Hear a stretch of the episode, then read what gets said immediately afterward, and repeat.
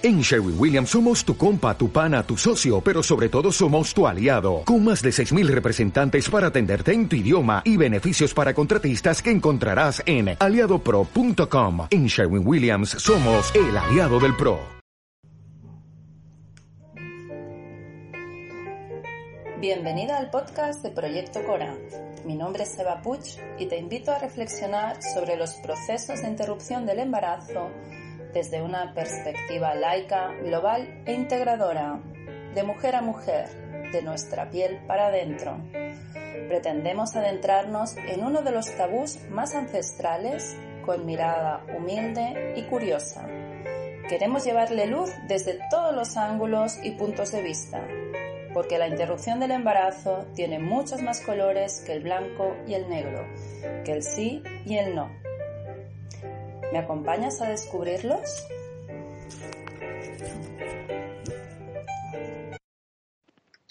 Hola, buenos días. Eh, soy Eva Putz de Proyecto Cora y hoy tengo aquí el gran placer, el gran honor de presentaros y de estar conversando con Agustina Guerrero, ilustradora y creadora del entrañable personaje de la volátil. Hola, Agustina, ¿qué tal? Hola, Eva. Muy bien, ¿y tú?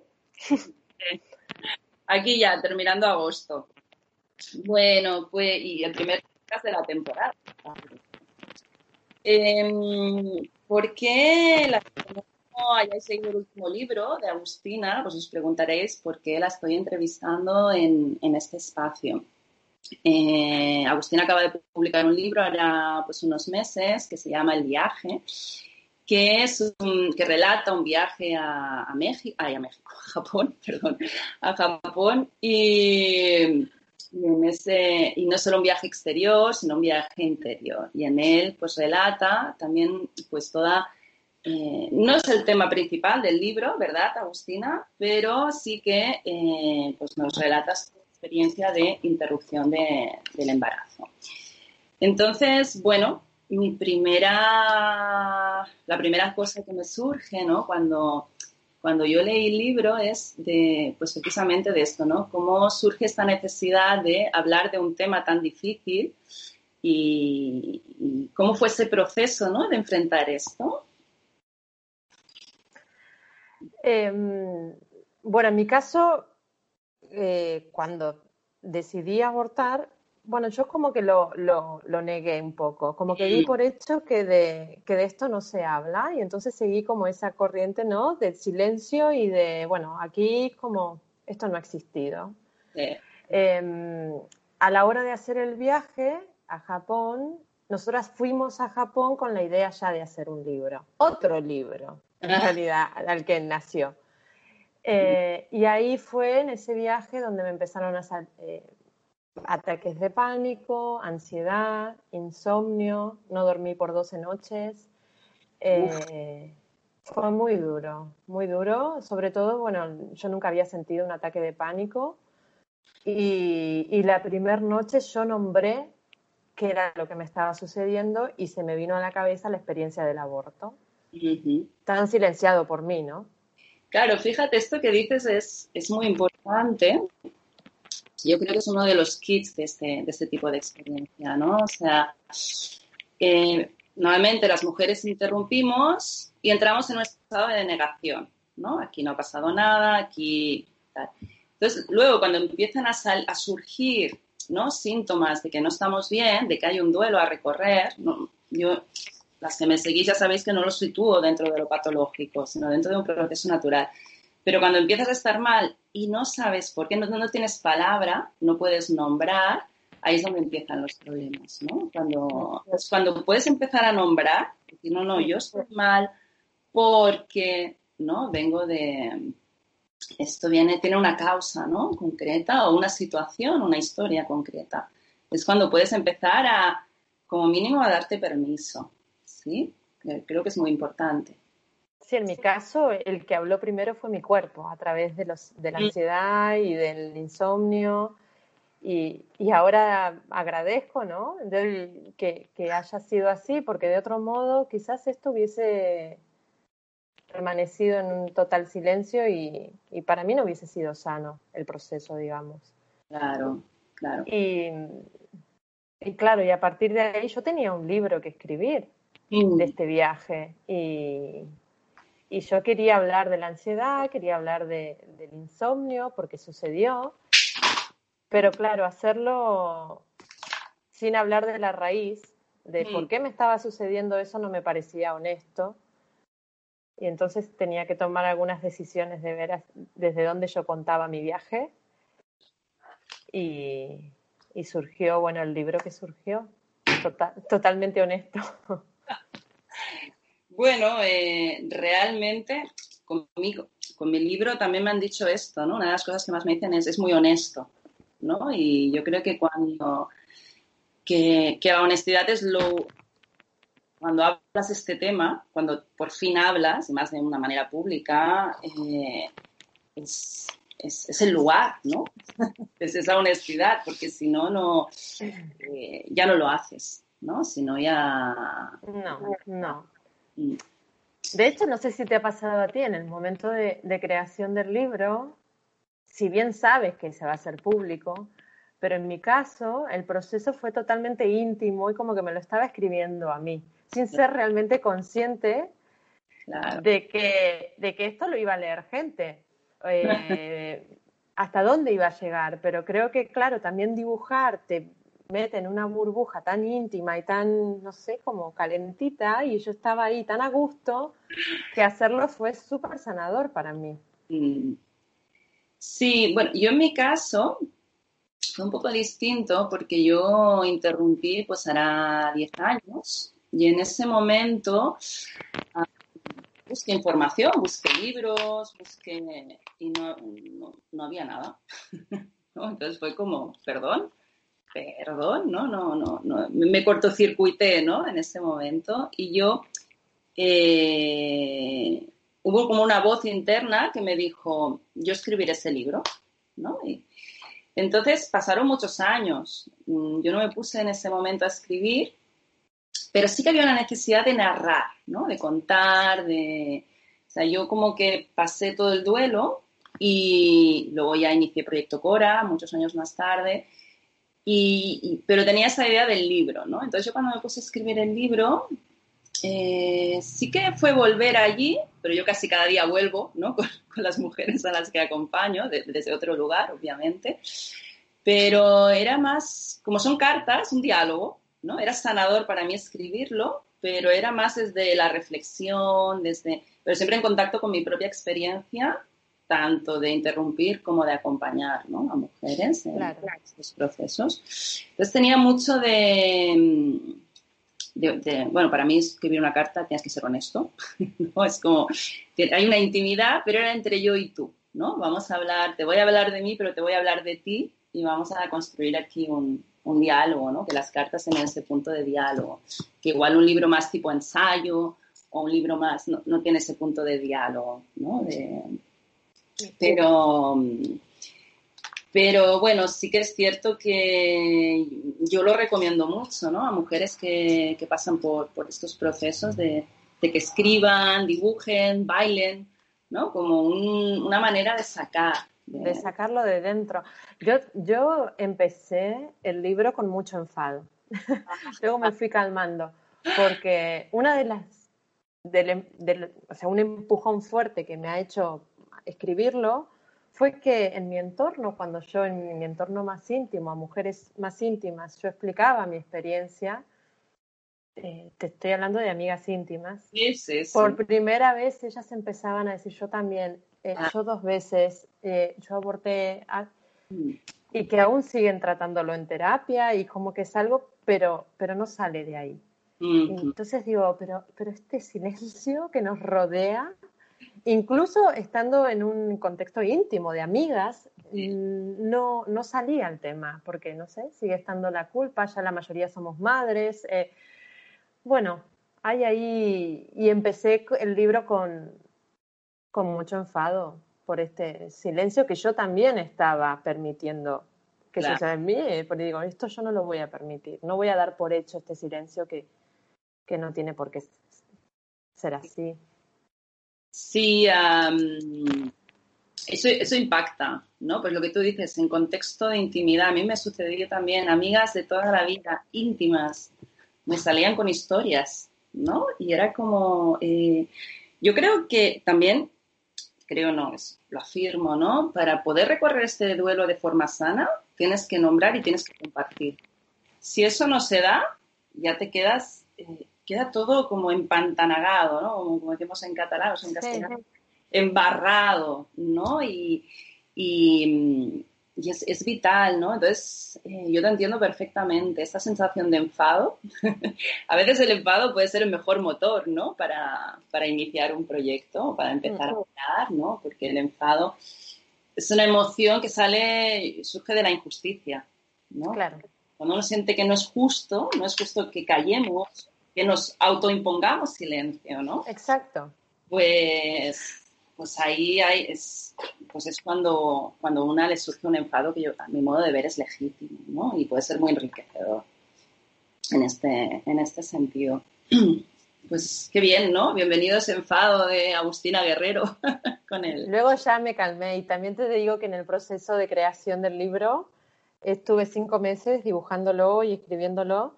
Eh, bueno, yo estaba medicada, estaba tomando pastillas, algo que nunca hago, ¿no? Yo soy anti pastillas y todo, pero yo necesitaba además de, una guía, o sea, de hacer terapia, eh, necesitaba dormir eh, y necesitaba bajar el nivel de ansiedad.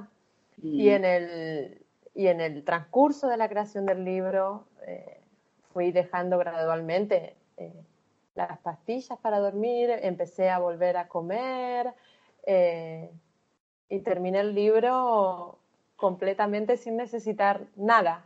Bueno, eso es muy interesante esto que dices, ¿no? Porque yo creo que en la medida que vamos permitiendo expresar, permitiéndonos nombrar, eh, todos esos síntomas que son tan acuciantes y que vienen del no permitirnos, no tanto de la experiencia en sí como del, no debería estar sintiendo esto y de lo que genera, que es miedo, ¿no? A quedarme así, miedo a, culpa, vergüenza, ¿no? Hay toda, hay toda una sintomatología asociada.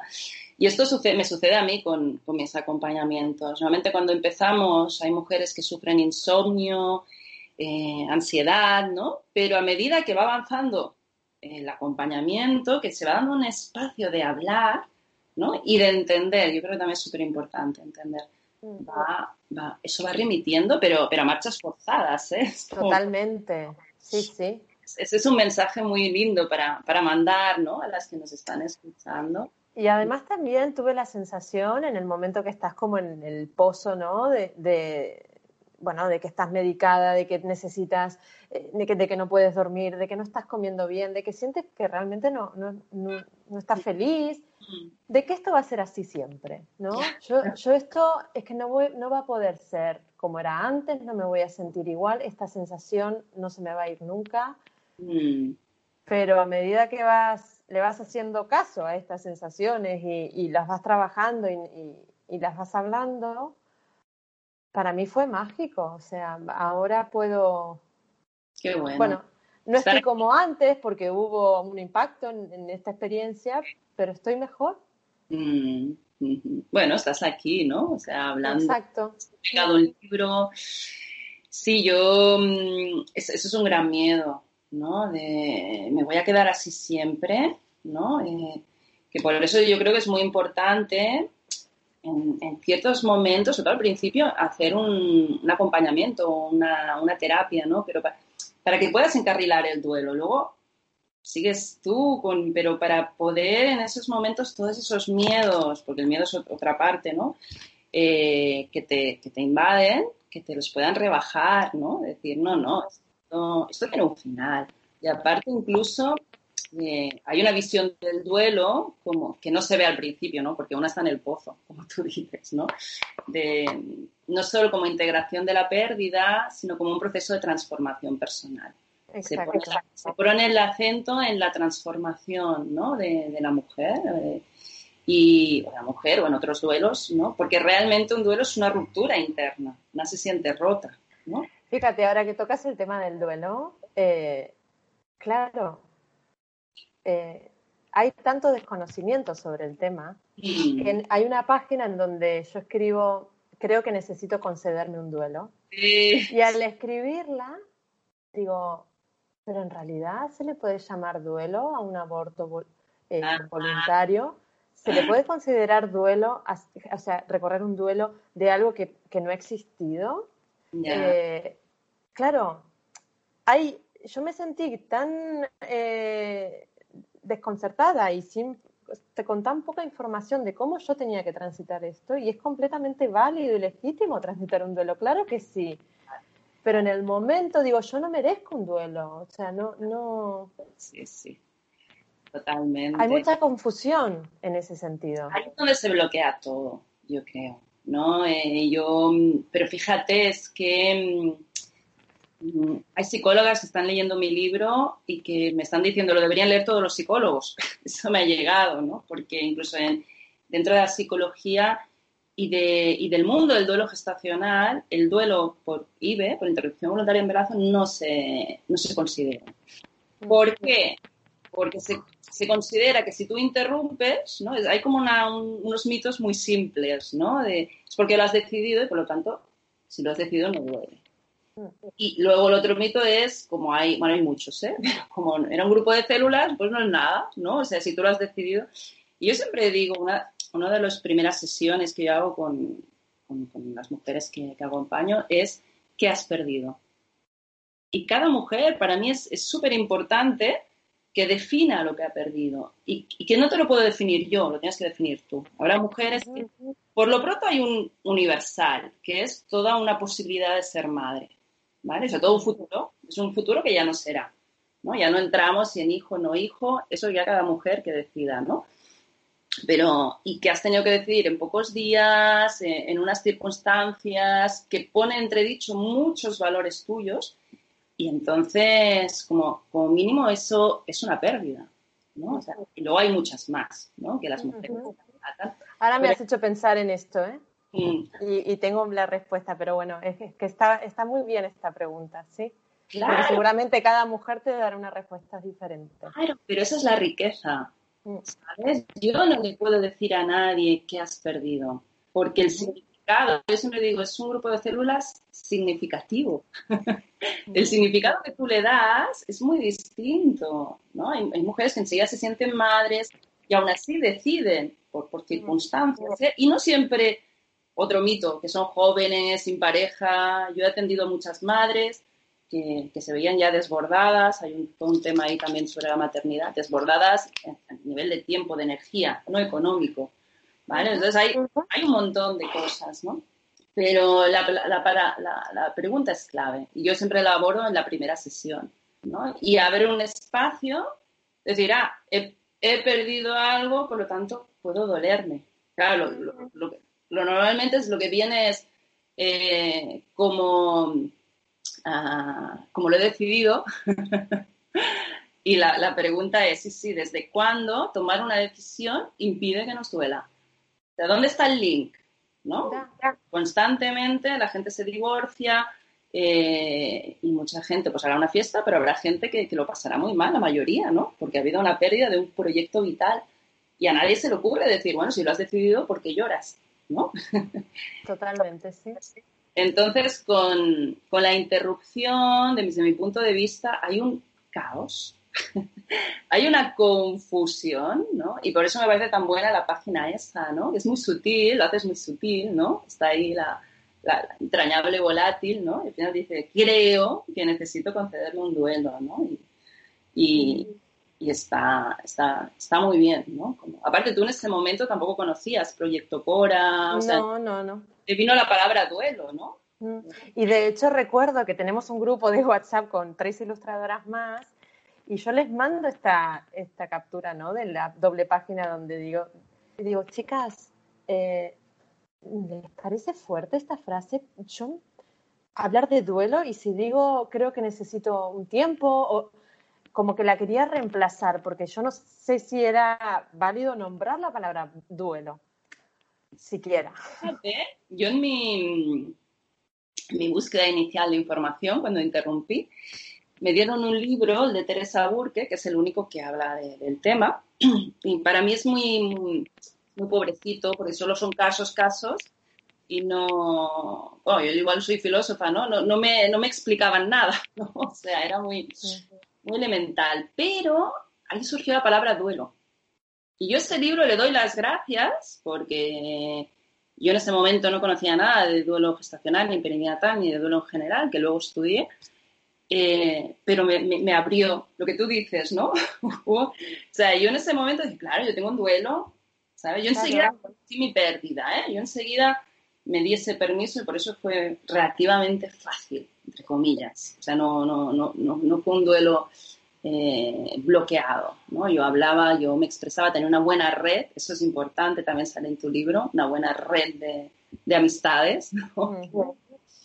Pero fíjate lo importante, ¿no? De qué es nombrarlo, porque si, si yo hace unos meses estaba dudando de si merecía un duelo o no, es, es que hay tanto silencio alrededor de este tema que de ahí surgía mi enfado, porque digo, es que la, la mujer se encuentra además de, de, rodeada de una tristeza y de una soledad también de falta de información y de dónde poder sujetarse, ¿no? Para, para poder caminar más sanamente este, esa experiencia. Que si no se reconoce la pérdida, si no se reconoce, em, termina. Y, a mí me han venido mujeres que después de, pocas sesiones ¿eh? con un psicólogo o ya las derivan a psiquiatra o de seguida las medicalizan.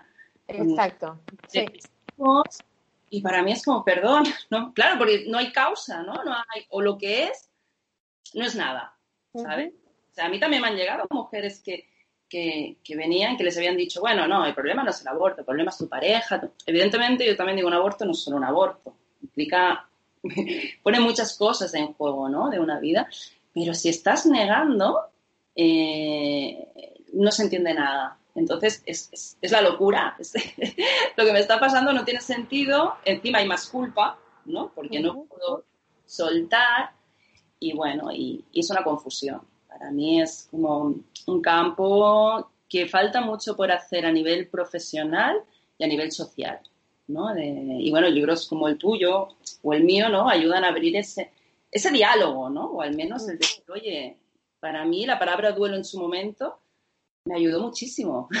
Totalmente, sí, sí. Y el hecho que tú lo hayas puesto en tu libro, seguramente pues habrá dado permiso, ¿no? A muchas mujeres, como mínimo, de empezar a nombrar, ¿no? Exacto eso debe dar mucha satisfacción, ¿no?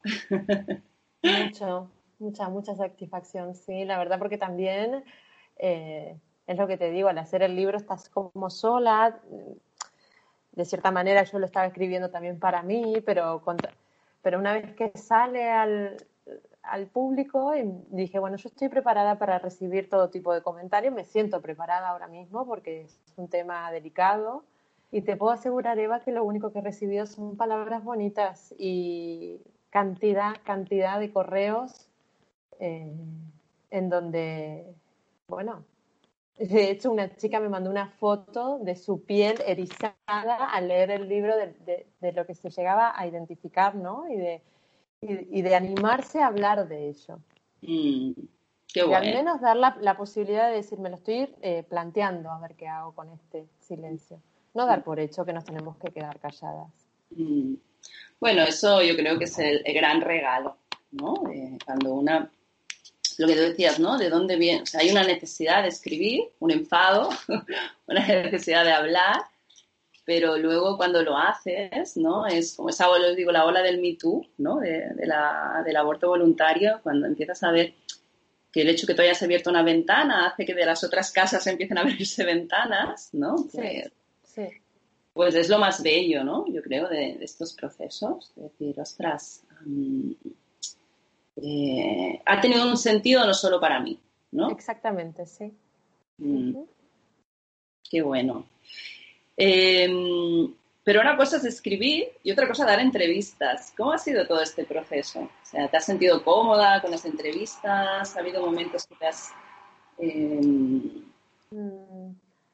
Me he sentido cómoda, pero sí que no tiene nada que ver el hecho de escribir y luego enfrentarse a las preguntas de, periodistas y, eh, mm, no, no, no, no tiene nada que ver, porque claro, luego ahí ya te enfrentas a, a lo mejor a preguntas que ni siquiera tú misma te has hecho a la hora de hacerlo. Eh, pero, pero sí que me he sentido cómoda y, sí que es verdad que he cuidado un poco lo que quería contar, lo que no.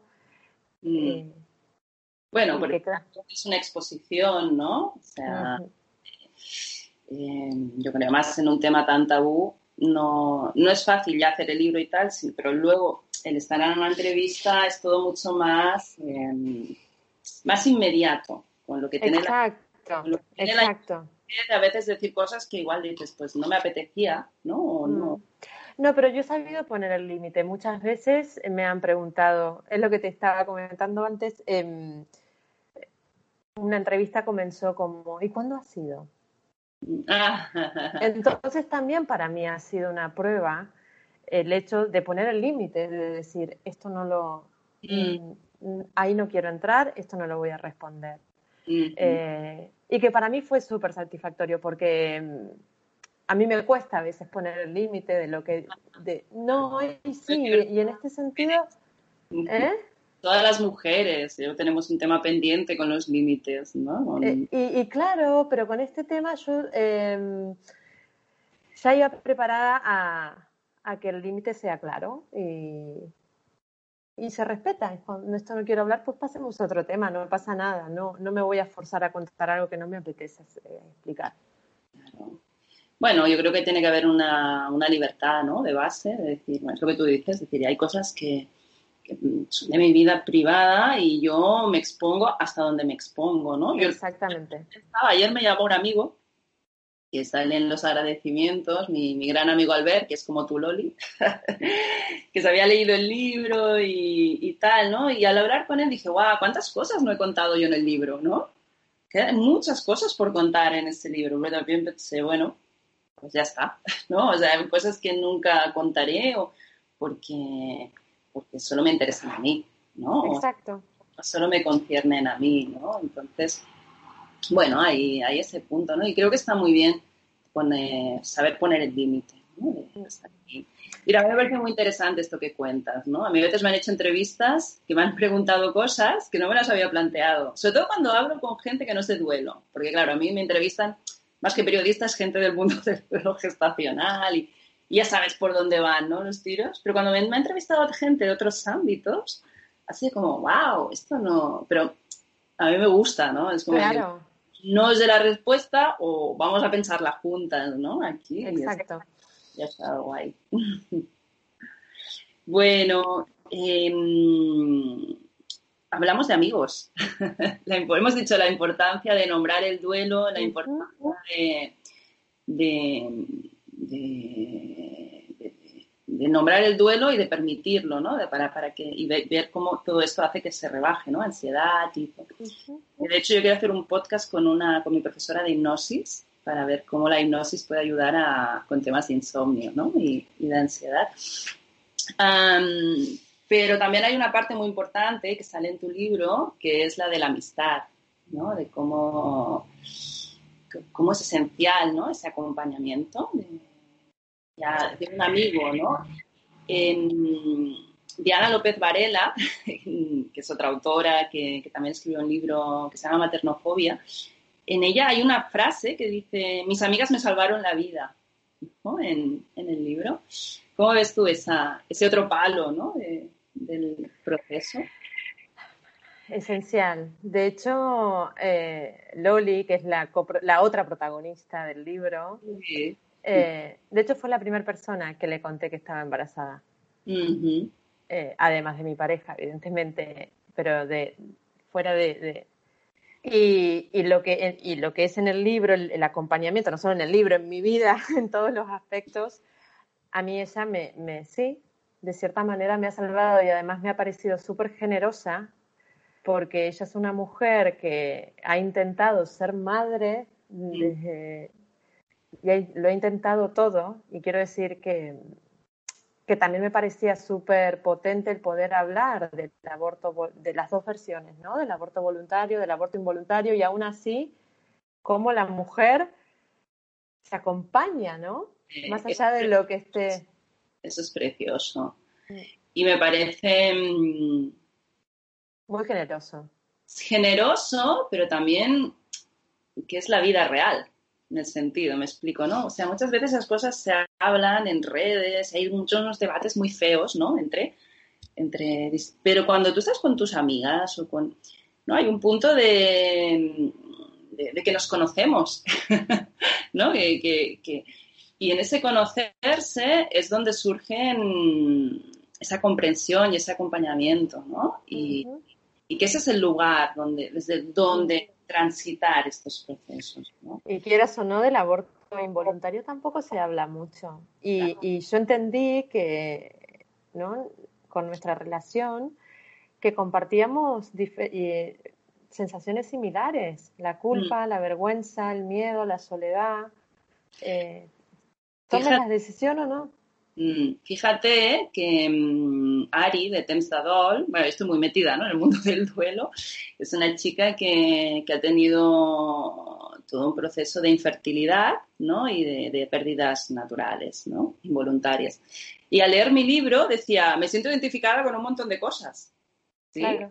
Entonces, yo creo que, que aunque las causas sean distintas, diferencia también es importante, ¿no? Pero eh, lo que hace es, ah, hay un, un punto en que los sentimientos y las heridas son, son lo mismo, ¿no? O sea, la vergüenza, la soledad, bueno, todo el tema que toca la maternidad y la pérdida, ¿no? Yo lo llamo la cara oscura de la maternidad, ¿no? Aquella, aquello que no, no hablamos, no miramos bien, no nombramos, no... Pero sí, eh, eso queda muy, muy súper bonito de tu libro. O sea, a mí me, me emocionó, ¿no? Ver que no solo el acompañamiento de, de Loli, sino el, el que estéis las dos eh, pues en procesos distintos pero similares, ¿no? De duelo, ¿no? Sí, sí. Ella estaba en, un- en otro proceso en ese momento y en, claro, e- estando en un viaje que habíamos planeado y yo estaba como estaba, yo era como lo siento, Loli, lo siento, en la otra punta. Y ella en un momento me dijo, basta ya. Me dice, yo estoy fuerte para sostenerte, o sea que, y Mm. ahí di rienda suelta a lo que yo estaba sintiendo y, a- y, y sí, tener la comodidad de ser auténtica y decir, estoy sintiendo esto. Y entonces la otra persona te puede ayudar si, si te muestras eh, realmente lo que te está pasando. Mm. Si no, es, la ayuda es, mm, es imposible. Sí. Bueno, y también mm, no todo el mundo está preparado, ¿eh? O sea, porque hay, muchas veces hay amigas o amigos que con la mejor de las intenciones te dicen, bueno, vale, no fue nada, olvídalo, ¿no? Venga, seguimos adelante, claro. Es como, va, venga, va, no estés triste, que el sol brilla. No, ojalá pudiera.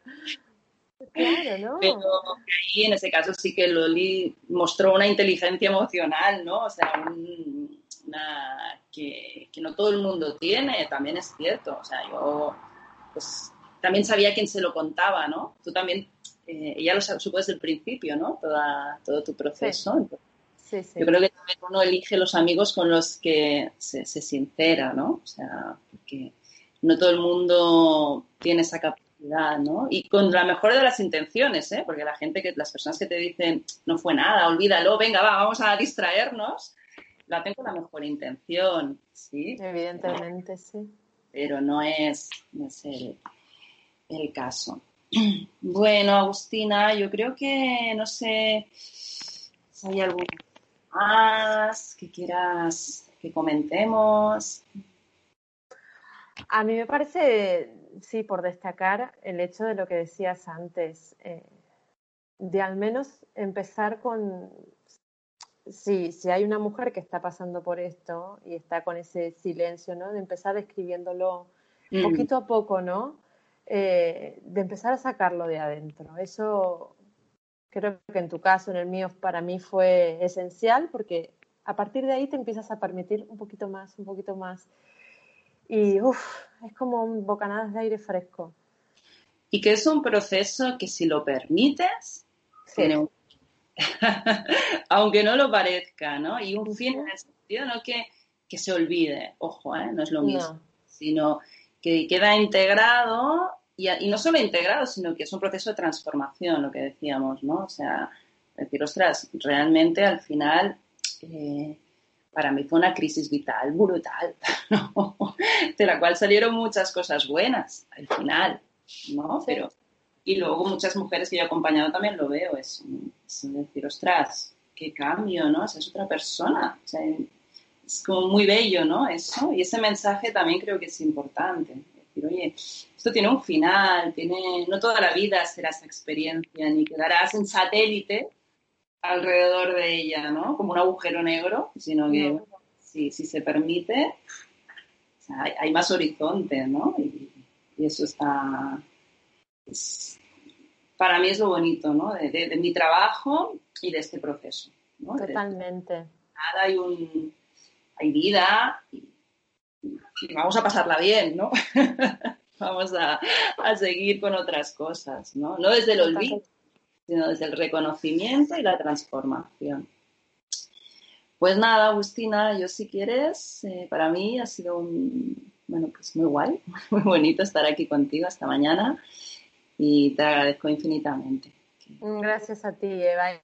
Y también tengo que decirte que cuando acabé el libro te conocí mm. en silencio, ¿no? También iba leyéndote y, y uff, poder leer sobre, sobre esto como que reafirmaba todo lo que yo estaba sintiendo y, me hacía no sentirme tan sola. Y digo, bueno, hay más mujeres aquí. sí, somos muchas. Bueno, a mí es lo que más me han dicho del libro, ¿no? De, por fin, por fin eh, puedo entender y por fin no, no, no, me siento sola ni loca, ¿no? Eso para mí es como, bueno, mira, no me van a ver, pero cierro los ojos y sonrío, ¿no? Ah. Sí, sí, hay momentos que el silencio, ¿no? Es la única respuesta, un silencio que acoge, decir, ostras, pues gracias, ¿no? Porque es lo que decíamos antes, no solo tiene sentido escribirlo, sino más allá de ti, ¿no? Totalmente. es como algo que yo siento que he hecho bien, ¿no?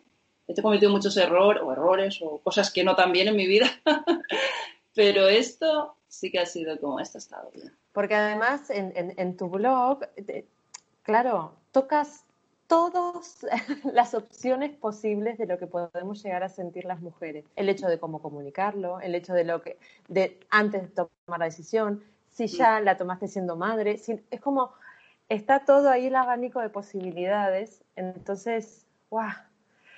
Fue como leerlo, no sé, como que tenía más fuerza a la hora de, sacar mi libro y de poner que mi proceso es como que, que se acompañe yo. Qué bueno. Uy, faltan, ¿eh? Faltan un montón de temas. Tengo una lista de temas. Que, pues. Sí, porque, pues claro, a mí me llegan, ¿no? Los temas, en el sentido, desde lo que yo viví, pero también desde el acompañamiento cada día a mujeres. Claro. Me los regalan ellas, ¿no? A veces estamos en consulta y digo, oye, esto, esto vídeo, esto tema, tengo, tengo una lista. Y dices, madre, claro. la pareja no ha tocado ¿dónde están los hombres? ¿Cómo viven los hombres la interrupción del embarazo? No la he tocado y, está ahí. Eso da para muchos vídeos, sí. Para, para, muchos libros, para muchos libros. Yo tengo que decir, mi pareja aquí no sale en el libro, pero qué importante también es el acompañamiento de, de, tu pareja. Yo tuve un acompañamiento muy, muy respetuoso y amoroso en ese sentido y, uff, para mí ha sido, ha sido más fácil. Mm. Fíjate que, hay mujeres que han leído mi libro y se lo han dado a sus parejas para que puedan entender cómo se sienten, ¿no? En fin, mira, eh, porque muchas veces no es que no se vea un acompañamiento amoroso, sino que ellos no entienden, ¿no? O sea, qué está pasando y no saben tampoco cómo acompañar y cómo sostener. Se necesita inteligencia emocional, lo que hablábamos antes, ¿no?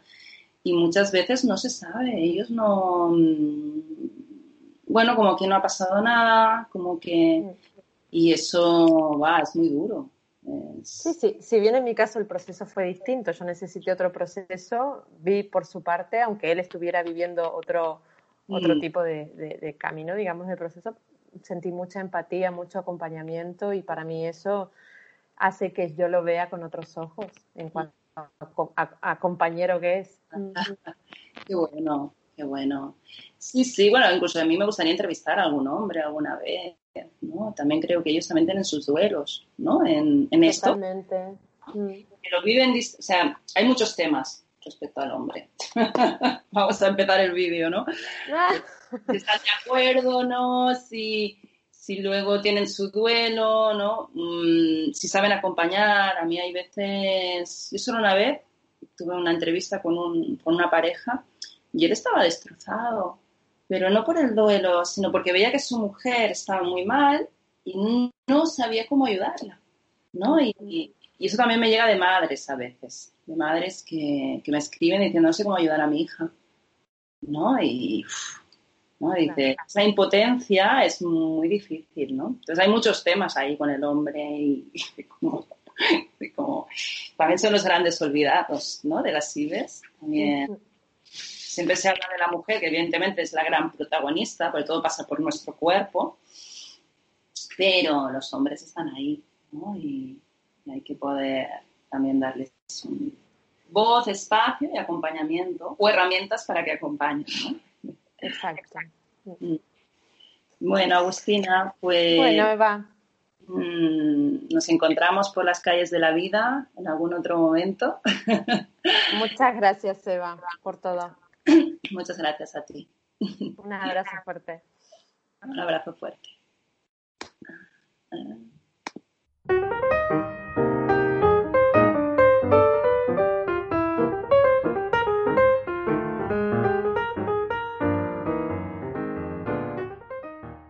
Dale más potencia a tu primavera con The Home Depot.